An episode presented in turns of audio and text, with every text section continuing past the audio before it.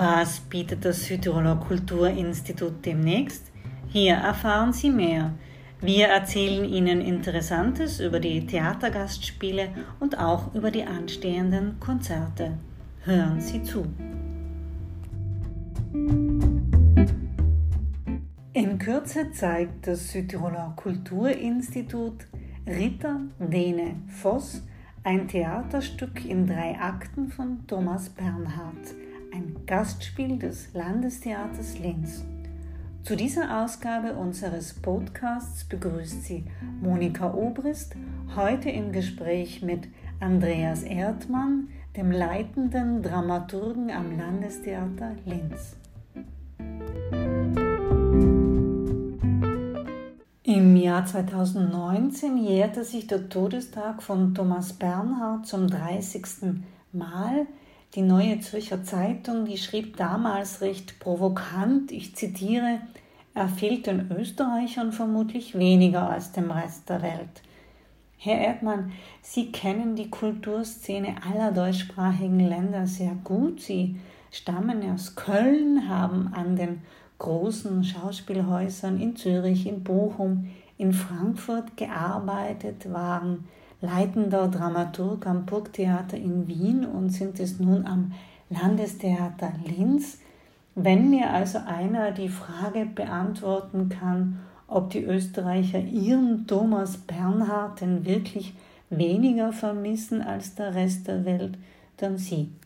Vermutlich würde man auch heute noch in Österreich nicht sehr viele Menschen finden, die bereit wären, Bernhards Äußerungen über sein Heimatland und dessen Kultur zu unterschreiben die meisten dieser Äußerungen könnte man ja auch getrost Beschimpfungen nennen. Schauen wir genau hin, stellen wir fest, noch nicht einmal Thomas Bernhard selbst unterschreibt seine Beschimpfungen ohne weiteres. Er literarisiert sie, das heißt, er legt sie zumeist fiktionalen Figuren in den Mund oder einem literarischen Schriftsteller-Ich, das man nicht ohne weiteres mit ihm selbst gleichsetzen darf. Auf der anderen Seite hat Bernhard es in Österreich mit einem Publikum zu tun, das seinen Hass auf Österreich, seine zornigen Ergüsse mit geradezu masochistischer Befriedigung über sich ergehen lassen kann. Das scheint Teil der hiesigen Mentalität zu sein und der österreichischen Seele. Bernhard steht damit in einer literarischen Tradition, die reicht zurück bis zu Karl Kraus, bis zu Johann Nestreu. Sie wird weitergetragen von Elfriede Jelinek. Man könnte also auch behaupten, es gibt in Österreich wahrscheinlich gar nicht viele Schriftsteller, die nicht als Nestbeschmutzer angefangen haben. Auch der Rest der deutschsprachigen Welt schätzt natürlich Thomas Bernhard als modernen Klassiker und radikalen Schriftsteller, der er war am herzlichsten vermissen tun ihn, denke ich, dennoch die Österreicher, wie wir sehen, wenn wir Aufführungen seiner Stücke in Österreich im Theater besuchen. Sie erfreuen sich heute eines stärkeren Publikumszuspruchs als vor 20 oder 30 Jahren. Ich glaube auch, dass Thomas Bernhard in seiner Radikalität die Kraft hatte, Themen anzusprechen, die in einem nicht so großen Land wie Österreich es ist, für viele Menschen schwer anzusprechen sind. Ritter Dene Voss ist ein etwas verwirrender Titel für ein Theaterstück. Warum hat Thomas Bernhard denn ausgerechnet diesen Titel gewählt? Ilse Ritter, Kirsten Dehne und Gerd Voss sind die drei Schauspieler, die Thomas Bernhard sich für die Besetzung der Uraufführung seines Stückes gewünscht hatte. Dass er das Stück deshalb sogar nach ihnen benannte, könnte mit einem früheren Ereignis zusammenhängen, das Bernhard in seinem Roman Wittgensteins Neffe erzählt, und zwar mit der ersten Aufführung eines Stücks von Thomas Bernhard am Wiener Burgtheater. Die hatte im Jahr 1974 stattgefunden. Das Stück hieß Die Jagdgesellschaft. Inszeniert wurde es von Klaus Peimann, der damals noch nicht Direktor des Burgtheaters war. Und in seinem Roman beschreibt Bernhard, wie er das Stück ganz ausdrücklich für zwei Hauptdarsteller geschrieben hatte, nämlich für Bruno Ganz und Paula Wessely und dass der Burgtheaterdirektor, der hieß damals Gerhard Klingenberg, ausdrücklich versprochen hatte, dass das Stück auch mit diesen beiden Hauptdarstellern besetzt würde. Bruno Ganz war damals nicht Mitglied des Ensembles, hatte sich aber in Berlin bereits Urlaub geben lassen, um die Rolle in Wien am Burgtheater zu übernehmen. Und dann kam es zu einem einzigartigen Theaterskandal, wie er heute vermutlich nicht einmal in Wien mehr möglich wäre. Und zwar protestierte das Ensemble des Burgtheaters dagegen, dass die Hauptrolle in Bernhards Stück mit einem Gast aus Deutschland besetzt wird. Und der Direktor des Burgtheaters musste schließlich nachgeben. Auch Paula Wessely zog sich daraufhin aus dem Projekt zurück. So dass die Besetzung, die Thomas Bernhard sich erträumt hatte, für die er das Stück geschrieben hatte, nicht zustande kommen konnte. Noch Jahre später beschimpft sich Thomas Bernhard selbst, wie er so dumm sein konnte, sich die Traumbesetzung seines Stückes nicht vertraglich zusichern zu lassen. Die Idee, dem Stück Ritterdene Voss die Namen der erwünschten Schauspieler zu geben, könnte damit zusammenhängen den Salzburger Festspielen wäre es im Jahr 1986 vermutlich schwer gefallen, ein Stück mit dem Titel Ritter Dene Voss mit Ilse Ritter, Kirsten Dene und zum Beispiel Martin Benrath zu besetzen. Die Schauspieler Ilse Ritter, Kirsten Dehne und Gerd Voss waren also die Wunschbesetzung von Thomas Bernhard, aber inhaltlich hat das Stück mit diesen drei Schauspielern nichts zu tun. Worum geht es dann? Es ist eine Familiengeschichte. Zwei Schwestern holen ihren Bruder für einige Tage heim aus der Psychiatrie, in der er seit vielen Jahren lebt. Der Bruder, er heißt Ludwig, ist Philosoph und schreibt an einem großen zweiteiligen Werk über die Logik. Die beiden Schwestern, die nur als die ältere und die jüngere bezeichnet werden, sind Schauspielerinnen am Theater in der Josefstadt in Wien. Dort sind sie allerdings seit vielen Jahren nicht mehr aufgetreten. Ähm, das Ganze ist also eine Art Familienurlaub in der Wiener Upper Class. Schauplatz ist die Döblinger Familienvilla. Die Heilanstalt, in der Ludwig normalerweise lebt, ist die Heilanstalt am Steinhof auf der Wiener Baumgartner Höhe. Und das Leben, das Ludwig dort führt, obwohl es nur ein Anstaltsleben ist, kostet die Familie viel Geld. Einerseits glaubt Ludwig ständig, das Personal in der Klinik mit 100 Schilling Noten bestechen zu müssen. Andererseits ist die Unterbringung in einem Einzelzimmer äh, jede Woche viele tausend Schilling teuer. Die ältere der Schwestern holt Ludwig deshalb in der Absicht aus der Klinik, ihn dauerhaft wieder nach Hause zu bringen. Die jüngere scheint genau das vereiteln zu wollen. Der Nachmittag, den das Stück schildert, ist in drei Akte geteilt. Die sind überschrieben mit den Überschriften vor dem Mittagessen, Mittagessen und nach dem Mittagessen. Ludwig wird von seinen zwei Schwestern also ausgiebig bewirtet und dieser Philosoph Ludwig, der erinnert nicht von ungefähr an Ludwig Wittgenstein, welches nahe Verhältnis hatte Thomas Bernhard denn zu den Wittgensteins? Wie wir aus Thomas Bernhards Erzählung Wittgensteins Neffe wissen, existierte zwischen Bernhard und dem Neffen Ludwig Wittgensteins, Paul Wittgenstein, über viele Jahre hinweg eine intime Freundschaft.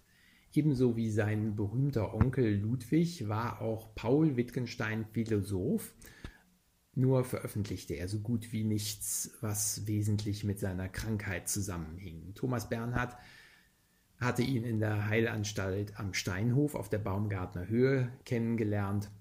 Bernhard lungenkrank, Wittgenstein in der Psychiatrie. Die Figur des Ludwig in dem Stück trägt also deutlich Züge dieses Paul, obwohl sie Ludwig heißt. Die Schriften des Philosophen Ludwig Wittgenstein kannte Thomas Bernhard allerdings lang bevor er Paul kennenlernte und deren Einfluss auf Bernhards Denken und Schreiben prägt sein ganzes Werk. Hat sich Thomas Bernhard vielleicht auch deshalb so sehr für Paul Wittgenstein und seinen Onkel Ludwig interessiert, weil sich bei den beiden Genie und Wahnsinn treffen? Offenbar haben beide Philosophen Wittgenstein, Bernhard mit der ihnen eigenen Radikalität beeindruckt und geprägt. Man könnte auch sagen, dass Bernhard als Schriftsteller geradezu wetteiferte mit diesen beiden Vorbildern. Die Verbindung von Genie und Wahnsinn äh, fand Bernhard also mit Recht bei beiden Wittgensteins, wenn auch Paul deutlicher verrückt war als sein Onkel, der immerhin eine bedeutende Karriere machen konnte und dessen Werk weltweit beachtet wurde.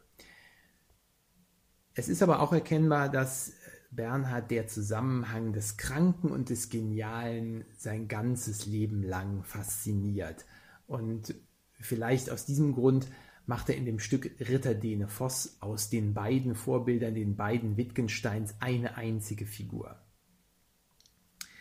So lebt der Ludwig im Stück zwar wie Paul Wittgenstein in der Heilanstalt am Steinhof, der sagenhafte Reichtum der Familie in Döbling ähnelt aber viel eher der Situation Ludwig Wittgensteins und seiner Geschwister. Sie haben schon erzählt, Herr Erdmann, dass die beiden Frauen, die in dem Stück vorkommen, die Schwestern, sind beide Schauspielerinnen am Theater in der Josefstadt, aber als solche schon lange nicht mehr aufgetreten. Hat Thomas Bernhard, der ja bekannt ist für seinen scharfen Blick auf die Kulturszene, da vielleicht auch ein bisschen Theaterkritik hineingepackt? Das Stück ist nicht in erster Linie satirisch und die Schauspielerprobleme, die im Gespräch der beiden Schwestern zum Vorschein kommen, sind eher allgemeingültig, wenn sie hier auch in besonders eigenartiger Weise gelöst werden. Die beiden Schauspielerschwestern, die unwahrscheinlich reich sind, sind Mehrheitsbesitzerinnen des Theaters in der Josefstadt und daher können sie selbst bestimmen, was sie spielen wollen und meistens wollen sie gar nichts spielen. Ob es dafür in der österreichischen Theaterwelt reale Vorbilder gab, konnte ich nicht herausfinden. Wenn hingegen später im Stück Ludwig anfängt, über die bildende Kunst seiner Epoche herzuziehen, dann bezieht sich seine Kritik erkennbar auf die Kunstszene und die Kunstproduktion der 80er Jahre in Österreich. Thomas Bernhard hat ein sehr umfangreiches Werk hinterlassen.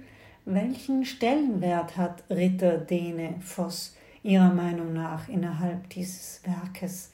Ist es ein typischer Bernhard, wenn es so etwas überhaupt gibt? Absolut. Ritter Dene Voss ist ein Theaterstück, darum muss man es vergleichen mit Thomas Bernhards dramatischem Schaffen.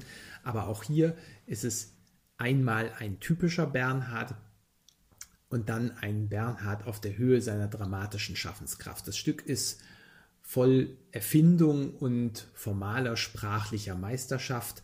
Und bei aller Komik ist es nie nur Satire oder Anprangerung, wie man es zum Teil aus Nebenwerken Bernhards kennt, sondern äh, das Stück ist psychologisch packend und dramaturgisch tief. Es wird gleich deutlich, wie sehr die drei Figuren des Stückes von Thomas Bernhards eigensten philosophischen und persönlichen Lebensfragen umgetrieben werden. Das Stück Ritter Dene Voss wurde 1986 unter der Regie von Klaus Beimann bei den Salzburger Festspielen uraufgeführt, damals mit den drei Wunschschauspielern Bernhards. Am Landestheater Linz hat Schauspieldirektor Stefan Suschke das Stück selbst inszeniert, und zwar mit den Schauspielern Christian Taubenheim, Katharina Knab und Theresa Balfi. Herr Erdmann, wie war es denn für das Ensemble, ein Stück zu erarbeiten, das doch einen langen Schatten vorauswirft, von dem man sich dann allerdings sehr erfolgreich gelöst hat? Aufgrund der großen Vorbilder ist das Stück in Österreich wahrscheinlich nicht so oft gespielt worden, zumal die Urbesetzung aus Kirsten Dehne, Ilse Ritter und Gerd Voss es ja bis vor 15 Jahren selbst noch gespielt hat wenn zuletzt auch in Berlin. Auch das war ein Grund, das Stück nach Linz zu bringen, wo es am Landestheater noch nie gezeigt worden ist. Die Linzer Schauspieler hatten nun vermutlich neben den literarischen Figuren des Stücks, also neben der Figur der älteren Schwester, der Figur der jüngeren Schwester und der Figur des Ludwigs, je auch noch eine Fantasie der berühmten Schauspielerin oder des berühmten Schauspielers im Kopf, der der Figur im Stück ihren Namen leiht, denn als Sprecherangabe steht im Stücktext ja nicht ältere Schwester, jüngere Schwester oder Ludwig, sondern da steht jeweils Dene, Ritter oder Voss. Und diese drei Schauspieler sind im deutschsprachigen Stadttheater so berühmt, dass jeder Stadttheaterschauspieler eine Fantasie davon hätte, wie er oder sie eine bestimmte Szene oder einen bestimmten Satz spielen würde. Und diese Fantasien vermischt von den Rollenfiguren und den Schauspielern, die sie gespielt haben in der Uraufführung, verbanden sich vermutlich zuletzt zu einer einzigen Figur. Was die Schauspieler in Linz allerdings nicht gemacht haben, ist, dass sie sich eine Aufzeichnung der berühmten Uraufführung angesehen haben. Auf das Ergebnis sind wir jetzt alle gespannt. Ich danke Ihnen, Andreas Erdmann, Dramaturg am Landestheater Linz, für das Gespräch. Ritter Dene Voss von Thomas Bernhard in der Inszenierung des Landestheaters Linz ist am Mittwoch, 21. Oktober im Bozner Walterhaus und am Donnerstag, 22. Oktober im Meraner Stadttheater zu sehen, mit Beginn um 20 Uhr. Wir hören uns wieder, wenn Sie mögen, in Kürze. Ihr Südtiroler Kulturinstitut.